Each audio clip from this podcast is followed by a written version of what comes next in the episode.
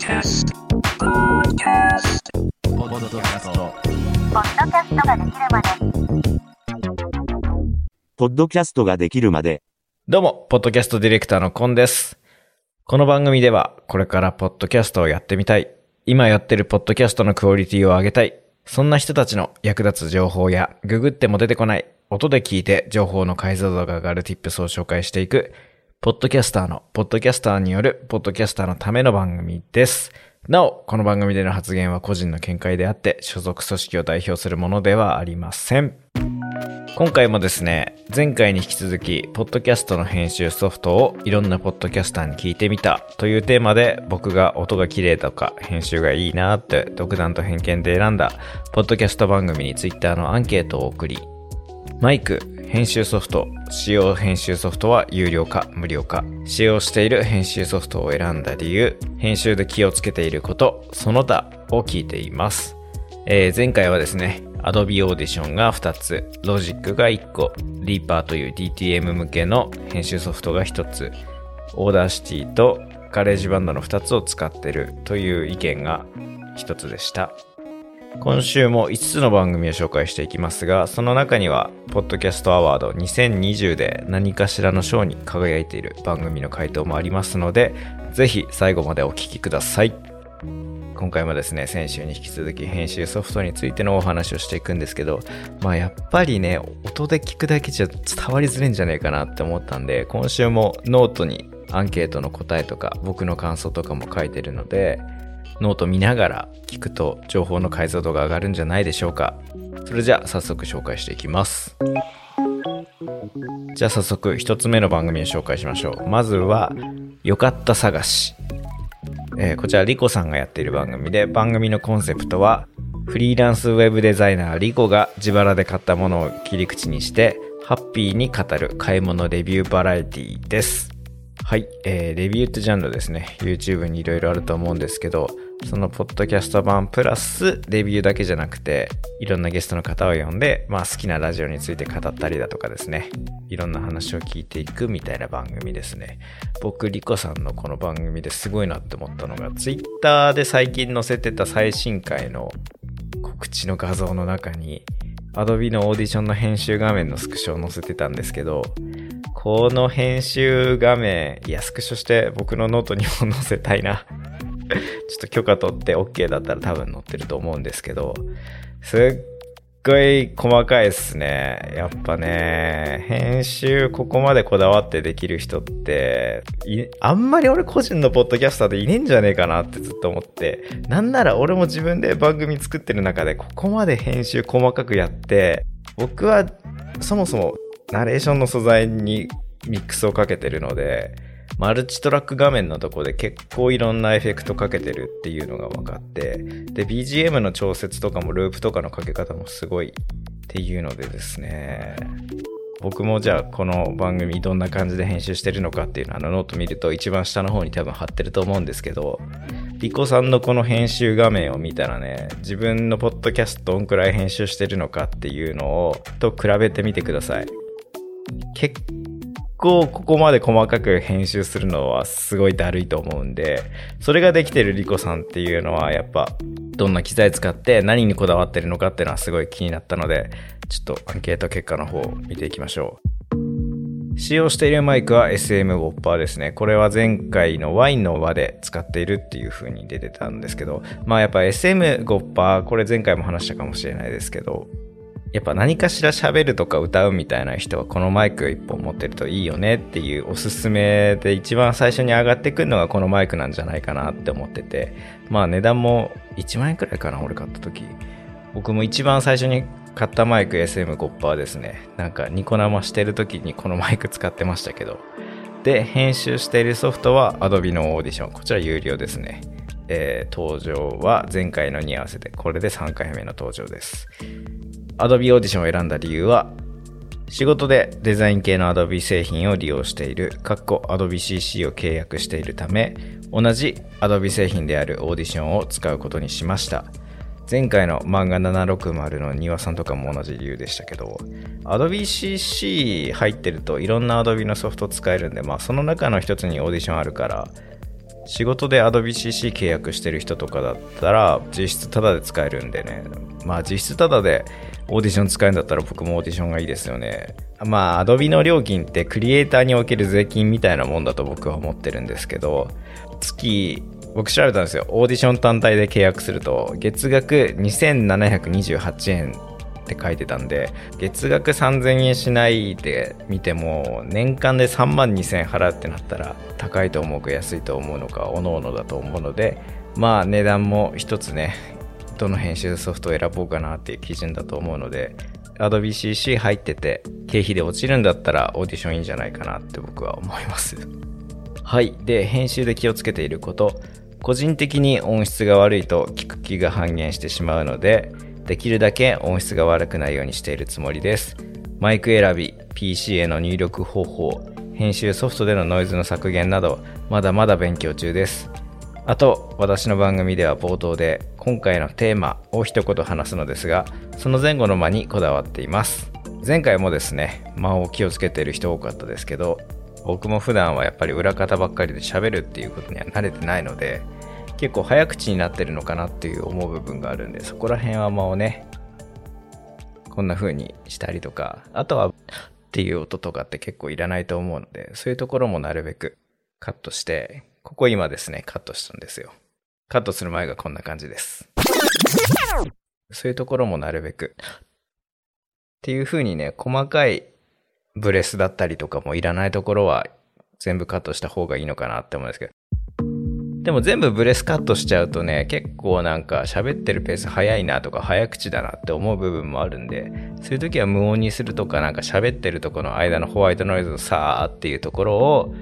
プレスのところに上からコントロール C でペしちゃえば、変な無音にはならずにそこだけ違和感もなくつなげられるんじゃないかなと思いますね。聞きたい情報の中にはそのブレスとか間があるかないかっていうのもありますけど結構ドキュメンタリーとかそのインタビューものとかだったらその考えてる間みたいなところっていうのに価値もあったりするんですけどこのねリコさんの浴衣探しとか聞くとそういう間とかもね勉強になると思うのでぜひ聞いてみてくださいはい続いての番組はアナログ人類保管計画。こちらはですね IQ130 超えのデジタルオタクゆとさんが気になるサービスについて独り言を盗み聞きすると IT リテラシーや考え方がアップします。番組詳細に書いてましたね。ネットに転がってるニュース読むだけだったらポッドキャストで聞く必要は僕はないと思ってるんですよね。まあだって記事で目で読んじゃえば音で聞くのって結構一つのニュースでも5分くらい取られるかもしれないですけど記事で目で見るんだったら3分もしないで読めちゃうと思うんですけどだけど、そのニュースに対して IQ130 超えのゆとさんの解説とか持論って部分に僕はポッドキャストとして価値があると思うんですよ。それを音の情報として聞くから目で見ただけの情報だとちょっと何書いてるかわかんないなっていう部分もそのゆとさんの視点が入ることでああこういうこと言ってるんだっていうのは勉強になると思うのでそういう部分は音としてのメディアのいいところだと僕は思っててで、一個おすすめの回があって、僕としては、ボックスっていうものについて語ってる回を聞いてほしいんですね。まあ、なぜなら僕がボックスの番組を一つ作ってるんですよ。まあ、どの番組かっていうのは言わないですけど、ホームページとかに書いてるんで、そっち見てください。で、えー、ゆとさんはこれブックスって読んでましたけど、これブックスですね。なんなら僕よりもブックスについて詳しいんじゃないかなって思ったんで、やっぱね、一個のテーマについて話してる方がいいんですよね。今日はこのニュースとこのニュースとこのニュース紹介しますっていうよりも、今日はこれだけ紹介します。これについて10分15分喋りますと聞くと、それについての解像度ってめっちゃ上がると思うんで、結構なんか乱雑にね、あれも話します、これも話します。で、どちらかって一番最初に雑談入れます。雑談喋った後に、今回のテーマこれですってやった時には、そのテーマについて聞きたかった人が、その雑談部分で離脱しちゃったら、聞きたいって思ってきた人たちに対して、聞きたい情報がまだ来ねえのかって思っちゃうとですね、あの、ポッドキャストってまだまだ速攻切られるって僕は思ってるんですよね。だからなるべく一個のテーマ、これについて話します。今日はこれだけですってやってる方が、ポッドキャストいいと思うんですよ。まあそれはですね、僕の主観であるので、私はまず雑談から入って、で、そっからテーマにやりたいっていう風なラジオスタイルを取るっていうのもいいと思うんですよね。それは個人の自由なんでどうぞ好きにやってください。でも僕は一つの主題を今日はこれについて話します。まず記事を読みます。これ僕はこれについてこう思いました。なぜならこうだからですっていうことがあると聞いてる人っていうのはより納得して次も聞こうっていうふうに思うからです。はい。だから僕も雑談はしません。このポッドキャストでは。もしかして喋ることがなくなったらそのうち雑談するかもしれないですけど、その時はきっと再生数がめちゃくちゃ落ちてると思うので、どうして再生数が落ちたのかっていうのを検証するために雑談会をするかもしれないです。でですね、これアンケートの答え結構変わってて、真似しづらいと思うんですけど、あ、こんなやり方もあるんだっていう意味では一番驚いたのでご紹介していきます。使用マイクなんですけど、読み方僕ちょっとこれわからなくて、ちょっと皆さんの方でもね、調べてみてください。スマートフォン専用リベアマイク、スマート、まだ読めんすよ。スマート LAVP。このマイクを選んだ理由、マイクの質はある程度担保したいと思いつつ、たまに公園やお散歩しながらの配信をするために、このようなピンマイクを選んでいます。以前は iPhone 専用のマイクを数ヶ月使用していましたが、ビリビリという険悪感のする雑音が入ったことがあり、使用するのをやめた経緯があります。はい、えー、ピンマイクを選んだ理由がですね、公園やお散歩しながら配信をするためとのことで、これ理由ちゃんとしてていいですよね。で、編集ソフトなんですけど、これですね、めっちゃ驚きましたね。現在、自分専用のプログラムを組んでいるため使用していませんが、以前は動画編集ソフトのフィラーモを利用していました。動画編集ソフトでも音声の編集はできちゃいますね。使用している編集ソフトを選んだ理由のところがですね、6000円ほどの安めの動画編集ソフトを購入しましたが、音声ファイルの形式でも対応しているため、そのまま利用していました。現在は大まかな説明ですが、以下のようなプログラムを組み、ワンクリックで完了するようにしています。オープニングミュージックを数秒、本編の長さに合わせて1分程度の BGM を繰り返し重ねて、最後にエンディングの音楽をつけて、音声ファイルとして書き出す。っていうプログラムを組んでるみたいですね。これマジですごいですよね。この技術が進めば進むほど僕みたいなディレクターはいらなくなるので AI に仕事をね取られる時代がもうすぐそこに来ているんじゃないかなって思いますで編集で気をつけていることは編集ソフトを使っていた時も今の自動プログラムでもなのですが、特にノイズ処理などは行っていません。好みや賛否両論はあると思いますが、小さい音で BGM をつけることでノイズが気にならなくなるような工夫をしています。あとは編集の工夫ではないですが、自分の録音した音声はちゃんと聞くようにしています。僕のですね、昔いた業界ではこれのことを堅調って言ってたんですよ。必要事項なのでこれは絶対にやった方がいいですね。書き出した後にあれここ違うっていう部分も結構出てくると思うんですよ。雑に作っちゃうと。まあ雑に作んなくてもやっぱりね人間が作ってるんでどうしたってなんかここもうちょっとこうした方が良かったなっていう部分は出てくるんで。まあでもこれでもいいかって思ったらそれで配信してもらってもいいんですけど明らかにこれ違うだろうみたいな部分はやっぱりねどうしても出てくるんですよ。僕平均的に3箇所くらい出てくるんで。自分で編集した素材は必ず聞くっていう習慣をつけることが大事だと思いますね。はい、次はですね、えー、今回紹介する番組5分の2がポッドキャストアワード2020に入ってる番組なんですけど、そのうちの一つ、ポッドキャストアワード10位の眠れるラジオ、眠くなる音楽とたわいもない話。こちらはですね、ガスケツさんの番組なんですけども、あのー、めっちゃ音綺麗ですね。なんならね、録音環境のあるこのスタジオよりもね、眠れるラジオの方がね、音いいんじゃねえかなって思うんですよ。多分、今回紹介している10番組の中で僕の中で一番音がいいなって思ったのはこのガスケツさんの眠れるラジオだと思ってますね。で、ガスケツさんのね、低音のいい声も相まって、マジで眠れるポッドキャストとなってるんで、ちょっと今日眠りにつけないなって思ってる方は、この番組を再生しながら目をつむっていると、だんだん眠くなってくる。聞くっていうよりもこれを流して眠れないっていう方は、ぜひ聞いてみてください。で、えー、使用機材なんですけど、マイク、マランツプロの MPM 専用を UA4FX につないでいます。っていう回答なんですけど、先週の深掘り FM の岩橋さんも、このマランズプロの MPM 専用でしたね。やっぱ、岩橋さんの深掘り FM の時も言いましたけど、音いいですよねって言ってたんで、やっぱこの MPM1000U ってすげえいいマイクだと思うんですよ。いいマイクであって結構安いっていうので、SM5% か MPM1000U は僕の中で一押しマイクなので、なんかお金ある人はマイク何買おうかなって思ってるんであれば、この MPM1000U と SM5% どっちかおすすめですね。で、この UA4FX すっげえ懐かしくて、僕個人的にもこのインターフェース何年くらいだろう ?3、4年使ってたんですよね。SM5% に UA4FX をつないでいたので、この UA4FX いいんですよ。値段の割にね、できることも多いし、家の PC 周りの作業環境においても邪魔にならないサイズ感。まあ、あとは使い勝手がいいっていうので、メルカリとかで流れてて、インターフェース欲しいなって思ってる人がいたら、ちょっと買ってみてもいいかもしれないです。で、マイクに関して、インタビュー答えてもらってからちょっと収録まで時間が経ったんですけど、その間にマイクアーカーゲーの C214 に変えたっていうのを Twitter の方でもつぶやいてたので、まあ、最近の放送とちょっと前の放送でね、マイクの音質とかがもし違うのであれば、まあ、そこら辺聞き比べてみるっていうのも面白いですよね。で、編集ソフトは Adobe のオーディション。選んだ理由は、映像制作の仕事をしている都合で Adobe の CC のサブスクに加入しており、このソフトが付属していたからです。また、検索すると情報も多く出るのも大きかったです。これ、リコさんと同じくですね、Adobe の CC のサブスクにオーディションが入ってた。そして検索すると情報も多く出てくる。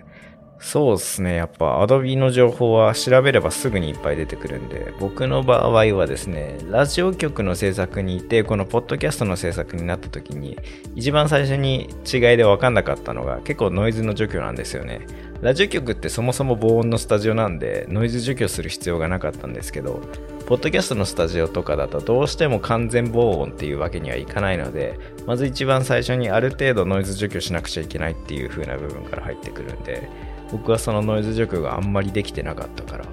まずこれどうやんだっていうので調べてたんですけど、まあやっぱりオーディションノイズ除去とかで調べるとやり方とかもね大量に出てくるし、この設定だとおすすめですよみたいなのもいっぱい出てくるので、やっぱりある程度使ってる人が多いソフトはね、調べれば情報出てくるっていうのもいいと思うので、今のところやっぱオーディション使ってる人は多いですからね。まあそうやってね、ノイズ除去のやり方とかも書いてますし、YouTube とかの動画もありますし、記事とかも多いですからね。まあみんな使ってるソフトを使うと情報は出てきやすいと思います。編集で気をつけていることは、寝落ち用の番組なので視聴者をびっくりさせないような音が一定になるように心がけています。そうですね、やっぱ番組聞いてるとそれが伝わってくるので、BG がでかすぎるのも考えもので、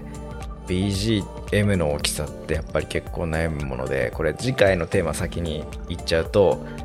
トークに最適な BGM はどのくらいの音量がいいのかっていうのを来週はですね、すげえニッチな回になっちゃうんですけど、やっていきたいと思います。はい、次はですね、後半で初めて無料ソフトを使っている番組の紹介をします。本の紹介、ブックメン。こちらの番組はですね、本の紹介と感想共有を軽めに行う読書会風ポッドキャストです。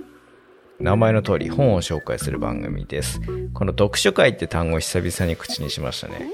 学生の頃はですね、当たり前にしてた読書会を大人になって真剣にしてるっていうところがこのポッドキャストの面白いところだと思いますね。僕はですね、ほんと5行以上の文章が読むのが苦手なので、こうやってね、人が勧めてる本の内容を聞いて、まあ知った気になるっていうのが一番。本当は良くないですよ。ちゃんと読まなきゃダメなんですけど、ある程度一般教養として、この本ってこういう感じでこういう内容なんだよねっていうのを聞いて、あ、そうなんだって覚えておくとなんとなく話は合わせられるので、音でね、聞く情報として勉強させてくれるのはとってもいいと思いましたね。で、えっ、と、四畳半神話体系の回とかもあって、僕はその四畳半神話体系アニメでは見たことありますけど、森見登美彦さんの原作で見るとどう違うのかっていうのは、ポッドキャスト聞いてると伝わってきましたね。で、アンケートの回答ですが、使用しているマイクは、オーディオテクニカの PRO31、かっこ最近の回から、編集ソフト、 Audacity。こちら無料ですね。先週に引き続き2度目の登場です。使用している編集ソフトを選んだ理由は無料で高性能なので、まあ確かにですね、 Audacity は無料でいろんな機能があっていいですよね。編集で気をつけていることは手間をかけずに聞きやすいように、まあ手間をかければね、かけるだけ良くなるっていうのはリコさんの時に僕も言いましたけど、作業のだるさっていうのと、このポッドキャストの配信の楽しみっていうのを天秤にかけた時に、あの、だるさの方が勝っちゃったらね、ポッドキャストは続けられないので、自分の中でね、折り合いをつけて編集してるっていう風に書いてくれてるので、まあ、こんくらいライトな編集でもね、僕はいいと思うんですよ。とはいえ、ある程度の編集をしてるっていうのは、このブック面聞くと伝わってきますね。で、その他の部分も書いてもらってるんですけど、最近になって Zoom のポッドトラック P4 を導入しました。最初は会議録音などに使うポータブルレコーダーで録音してました。なるべく音質をよく録音して編集を最低限にするのが手軽に続けるには楽ですね。この Zoom のですね P4 って正式名称長いんでこの Zoom の P4 であれば多分出てくると思うんですけどこのレコーダーはめちゃくちゃ使い勝手いいっすね。この P4 の僕のおすすめの部分はですねヘッドホンジャックのさせる端子の音を録音できることなんですよ。これどういう意味かっていうとパソコンとかスマホのイヤホンを挿すところあるじゃないですか。そこに、えー、挿すコードがあって、それを挿すとパソコンの中とかスマホの中で流れてる音録音できるんですよ。だから、 Zoom の音声も、えー、マイク、その P4 にマイクをつないで、P4 の中では、えー、マイクの音声と、パソコンの中の Zoom の音声を同時に録音できるだとか、スマホにつなげば LINE の通話とかね、なんならクラブハウスで話してる音声とかも録音できるんですよ、その P4 の中に。で持ち運びもできるし軽いし結構できることもいろいろあるしスマホとパソコンつなげて録音できるポータブルレコーダーっていうのはね僕の中だと P4 がトップだと思いますね、まあ、使い勝手いいですけどね。ポッドキャストの録音以外の使い道も見つけられる方がもしいたならば値段的にもね買いなんじゃないかなと思ってます。おすすめです。さあ、最後は、鳥にふさわしいこちらの番組。ポッドキャストアワード2020。Spotify Next クリエイター賞を受賞した。農家の種。はい、こちらの番組のご紹介です。農家の種は若者農業者があれこれ語らう井戸端ポッドキャスト。農業系ポッドキャストの中でも歴史がある番組ですし、僕はですね、実家がタバコ農家をやってた時期もあるので、ぜひね、実家がタバコ農家っていう方はこの農家の種聞いてください。一回僕はですね、この番組のパーソナリティの一人のつるちゃんさんとクラブハウスでなんか30分くらい話させてもらうことがあって、で、その中でどんな人聞いてるんですかって話をした時に、まあ農家の人が農作業のお供に聞いてるっていう人が多いですよっていうのを話してたんですけど、僕は音声コンテンツの面白いと思う部分の一つが共感だと思うんですよ。農家やってる人は農家種聞いてて面白いって思う部分がその共感だと思ってて、まあ、また実家の話に戻るんですけど、タバコ農家をやってた僕からしたら、そのタバコの回ってめちゃくちゃ刺さったんですよ。でも、知らない人はじゃあ知らないって思って聞かないのかっつったら、知らない知識を学べたっていうのは、ポッドキャストのいいところで、知的欲求を満たせるっていう部分が面白く感じられるから、今年のね、ポッドキャストアワード2020の Spotify Next クリエイター賞が受賞できたんじゃないかなと、個人的な見解で思ってます。さて、アンケートの回答なんですが、使用しているマイクは SM5% のパチモン、過去正式名称は覚えてない。編集ソフトは Cubase の Elements。こちらは有料ソフトです。まあ、初登場の Cubase、どんなソフトなのかはちょっと後ほどご紹介していきます。使用している編集ソフトを選んだ理由は、音楽をしていたので馴染み深かったヤマハのオーディオインターフェースを購入すれば、音楽専用のソフトの Cubase がついてくる。デフォルトでポッドキャスト収録用の設定が用意されている。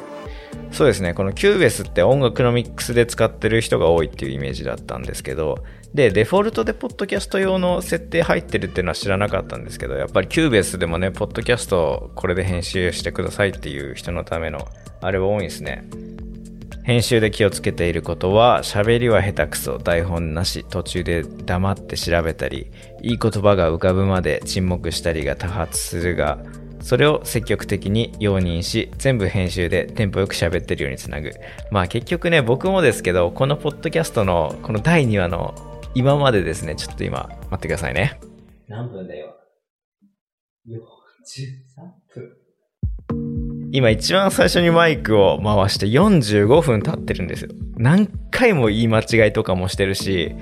黙って、あれここの言い回し違うんじゃないかとか、台本に書いてることを、あれこれおかしくないって思う部分があるんですけど、それをテンポよく聞かせるような編集をすると、まあ多分今回20分いくかいかないかくらいのポッドキャストになると思うんですけど、まあそこではね、めちゃくちゃ編集めんどくさいんですけどね、やっぱり雑な編集のポッドキャストを僕は流せないっていう心情が心にあるので、農家の種さんの回答にもあった、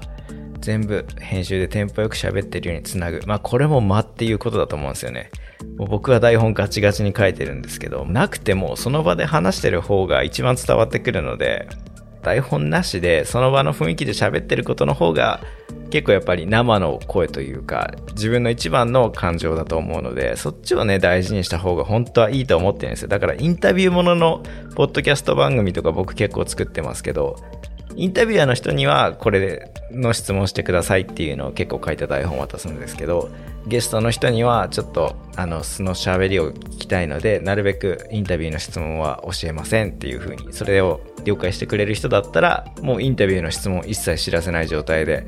その場の雰囲気で出た答えっていうのが一番その人の素の喋りに近いのでそういうエモーショナルの方を大事にするポッドキャスト番組の作り方っていうのも大事だと思いますね。で農家の種さんっていうのは多分そこら辺がめちゃくちゃ番組に出てると思うのでそこをうまいこと編集してるんだと思います。でそれがについて書いているのがその他なんですけどどの番組も発起人はポッドキャストに対してやる気があるので編集は頑張れるが誘われたメンバーはそこまでやる気がないことが多くどう喋っている場を楽しい空間にできるかが最も大切だと思う。それを他人が聞いて面白くできるかは発起人の編集能力次第というふうに来てますけどこれ複数人でポッドキャストやってる人はですねこの意見参考になるんじゃないでしょうか。これを見る限り多分つるちゃんさんが編集をしていて発起人なんでしょうね。で後の2人は最初は乗り気じゃなかったのかなっていう風に思ってこれマイナスプロモーションになってなきゃいいんですけど、まあ、せっかく書いてくれたのでね紹介させていただきました。ありがとうございました。10番組紹介しましたが一番多い編集ソフトはオーディションで4つ。この番組もオーディションで編集してます。じゃあオーディションがいいのかって言われたらですね毎月の値段は2700円で3000円しないけど年間でやったら3万円は超えるわけですからね。自分の趣味のために3万円払えるかどうかっていうのも1個目安だと思うんですけど無料でも Audacity とか GarageBand って作ってる人もいますしまあいろんな選び方があります。値段だったり触り心地だったりわからない時に調べてすぐ出てくるとかそういうのもあると思うんですけど調べてすぐ出てくるで言うと無料だったら多分 Audacity 有料だったらうーんオーディションかなやっぱりって思うんですよね。この番組で多分今後紹介していく情報はほぼほぼオーディションのことについてだと思うのでまあオーディションだったらねある程度僕人に教えられるのかなって思うので Twitter の DM とかで何でもいいんですけど質問を送ってくれれば普通に答えると思うのでもしオーディションを触ってて分かんないなって思うことがあればぜひ質問を送ってください。ということでポッドキャストの編集ソフトをポッドキャスターに聞いてみた後編終了です。今回の放送もですね記事として読めるようにノートにアップしています。詳しくは詳細のリンクから飛んでください。お相手はポッドキャストディレクターのコンでした。